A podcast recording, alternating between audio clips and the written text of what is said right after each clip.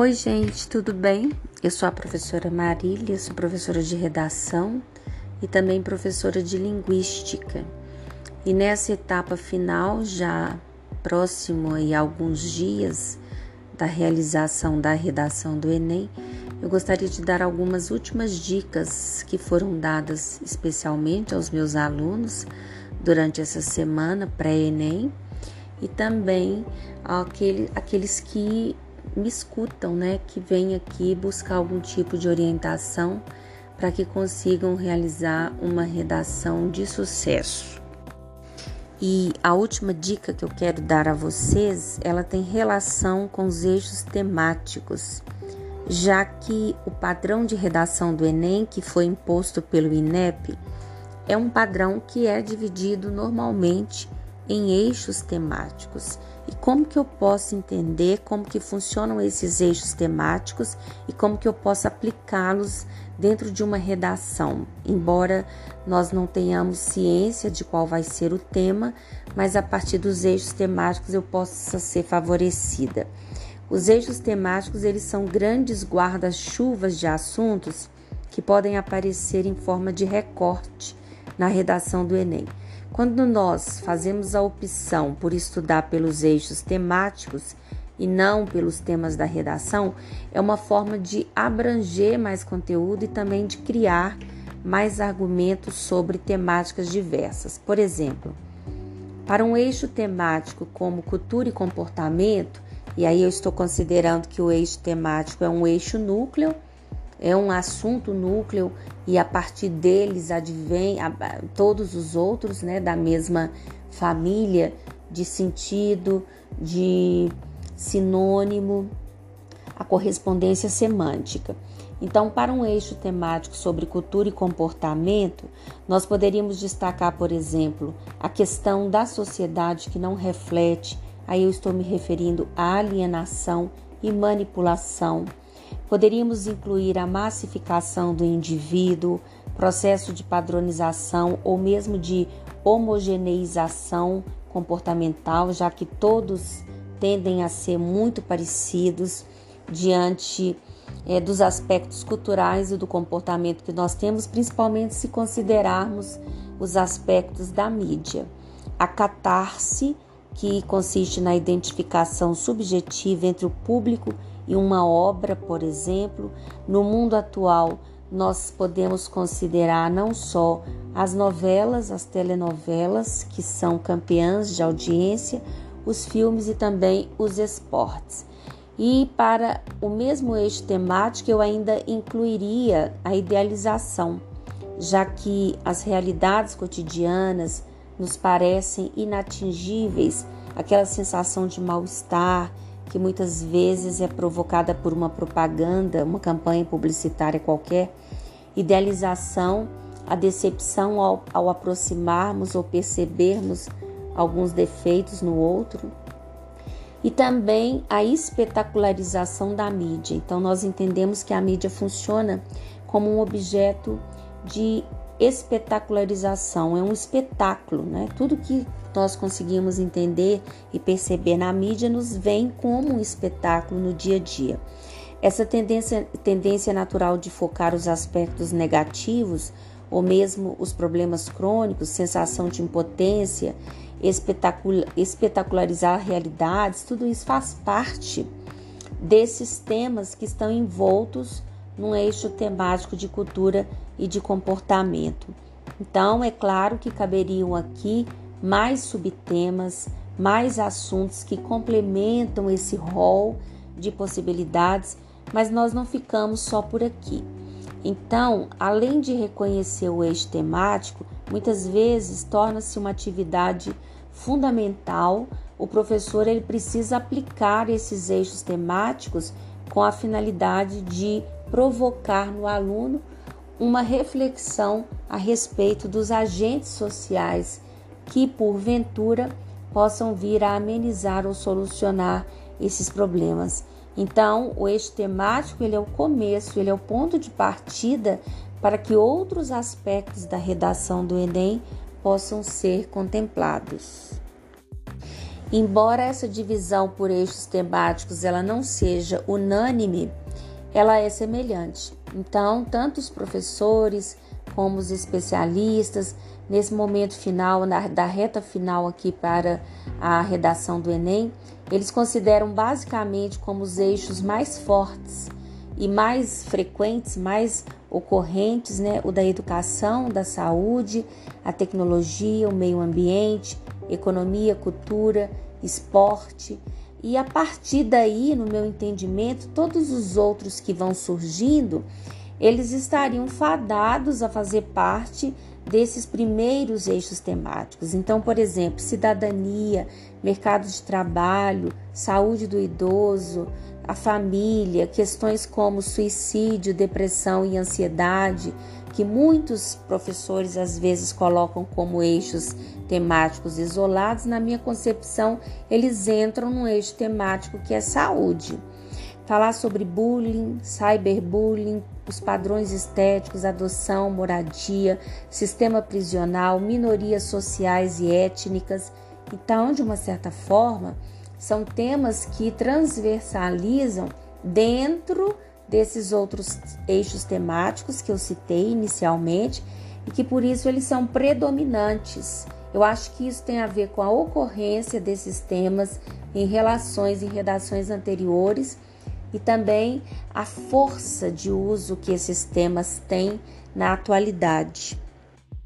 E como última etapa para nossa conversa aqui já nessa reta final, eu lembro que nós temos cinco elementos que nos são essenciais, que devem aparecer na conclusão enquanto proposta de intervenção.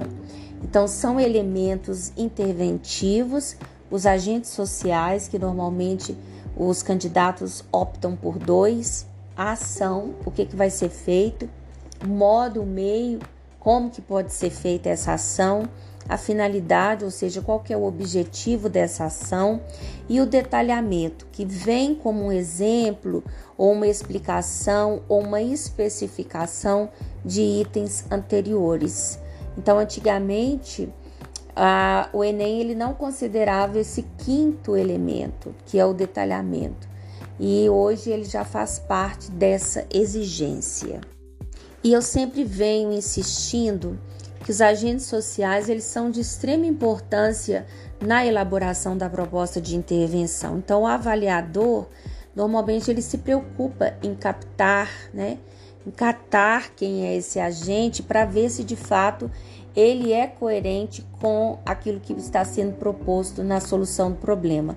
Então, os agentes normalmente são é, o governo, as organizações não governamentais, as ONGs, a mídia, porque ela tem um, um aspecto de amplitude e também de disseminação das ideias, o indivíduo ou a iniciativa privada a própria família, a depender do tema que se quer explorar, a escola enquanto formadora de opiniões e também enquanto transformadora e a sociedade.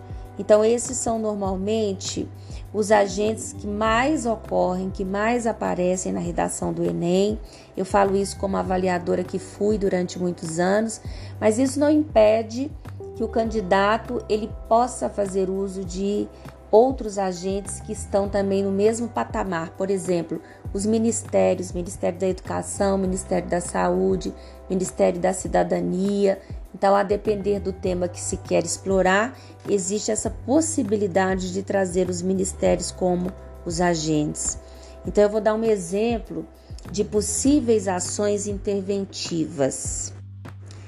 Ao se tratar, por exemplo, de empresas ou de associações privadas, Vamos, vamos imaginar que seja um tema relacionado ao meio ambiente. É possível que as empresas façam parcerias com outros setores sociais, como governo, ou até promover oficinas, implementação de projetos sociais. Podem parecer medidas iniciais, mas que elas dão pontapé para que de fato o problema ele possa ser solucionado ou amenizado. Então, é uma coisa que eu falo sempre para os meus alunos nos dois terceiros anos que eu tenho, que eles não precisam ir para fazer a prova do Enem, imaginando que eles têm essa obrigação de resolver o problema. A proposta de intervenção, a princípio, ela orienta para que a solução seja de resolução, mas nem sempre é o que vai acontecer. Às vezes existem problemas que nós sabemos que eles já estão estruturalizados no Brasil e que por isso eles demandam mais tempo para que sejam solucionados.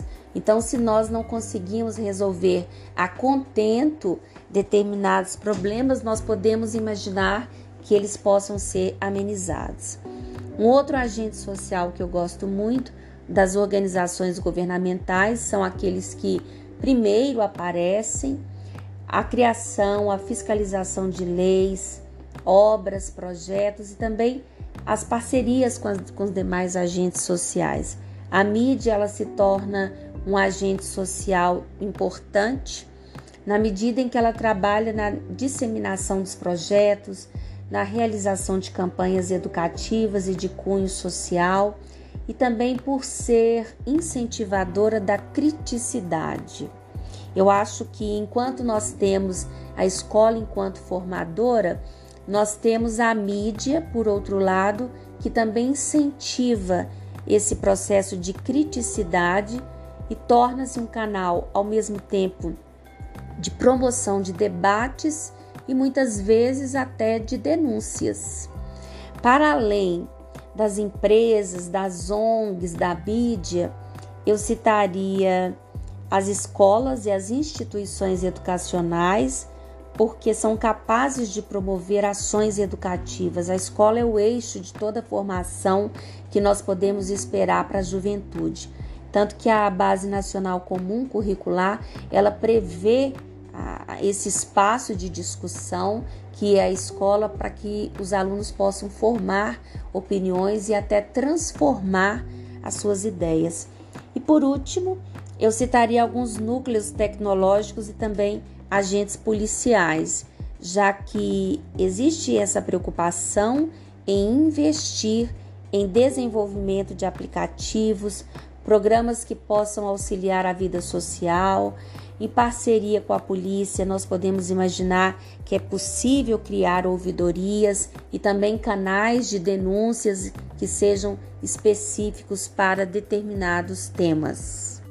E como não poderia deixar de ser, eu também ensinei né, aos meus alunos essa sigla, GOMIFES, que é uma sigla que traz os principais agentes possíveis de intervenção para os problemas que possam surgir nos eixos temáticos. Por exemplo, governo, G de governo, O de ONGs, M de mídia, I de indivíduo, F de família, E de escola e o S de sociedade. É claro que a depender do tema, um tipo de agente ele vai ser mais atuante e vai ser mais produtivo que outro. Mas na ausência né, de, de, de entender, na ausência de entendimento de qual agente poderia ser melhor indicado, o, o, o candidato ele tem essas possibilidades. Por exemplo, no caso do governo, entraria as questões, os órgãos institucionais, o IBGE, o, a ONU, o Poder Legislativo, o Poder Executivo e Judiciário, os ministérios, as secretarias de Estado, o IBAMA, o INEP, o SUS, enfim. As ONGs, como com a função de cobrir uma falha governamental ou até mesmo de cobrar as ações governamentais, então eu poderia citar o Greenpeace, o WWF, Fundação SOS Mata Atlântica, a Fundação Abrim, a Associação Pré, o FMG, o Instituto Etos e por aí vai. No caso da sociedade, eu penso na questão da mobilização e na criação de comitês que possam ser representantes da comunidade. Na escola, nós prevemos os projetos que são inclusivos, as palestras, os cursos, o trabalho em conjunto com a sociedade e novamente a mídia nesse cenário que eu acho que hoje ela é potenciadora, ela potencializa todos os projetos que possam surgir. E aqueles que não aparecem na mídia, muitas vezes eles não são reconhecidos socialmente. Então eu estou falando do papel que a mídia tem de divulgar, de criar e de instigar sentimentos de identificação, tanto quanto os documentários e os programas educativos.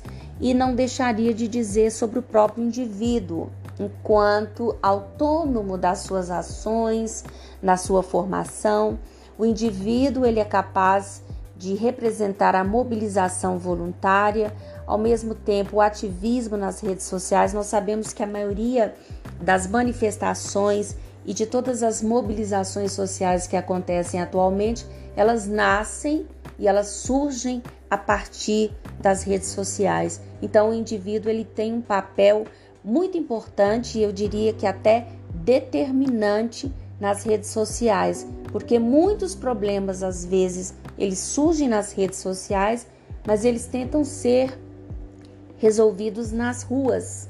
E isso talvez seja difícil de acontecer, já que a rua acaba sendo ali um, uma terra sem lei para que esses problemas aconteçam. Muitas vezes eles terminam é, de forma negativa, né? Isso é importante lembrar. Existe um ativismo nas redes sociais, ele é cunhado ali nas redes sociais, mas quando ele vai para as ruas, muitas vezes ele acaba tomando proporções inesperadas. Ao mesmo tempo, o indivíduo ele pode ser um apoio às ONGs e também à sociedade.